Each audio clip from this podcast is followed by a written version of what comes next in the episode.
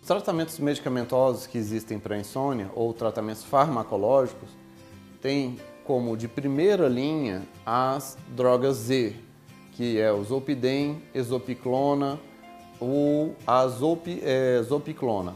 São medicamentos que atuam nos receptores GABA, eles é, induzem ao sono e têm em certo grau algum ponto de manutenção do sono.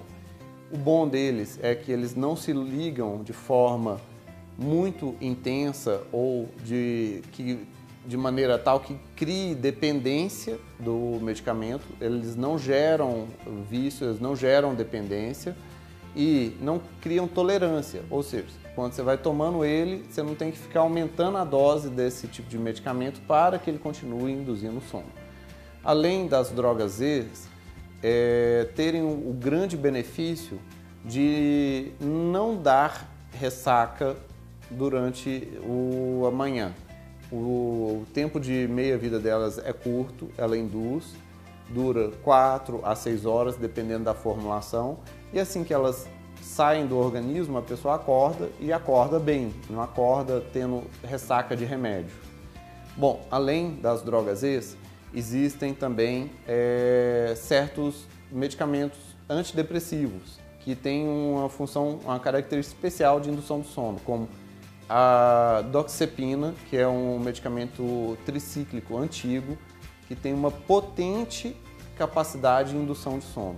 E também tem a trazodona, que é outro medicamento antidepressivo que em baixas doses consegue ter uma excelente indução do sono.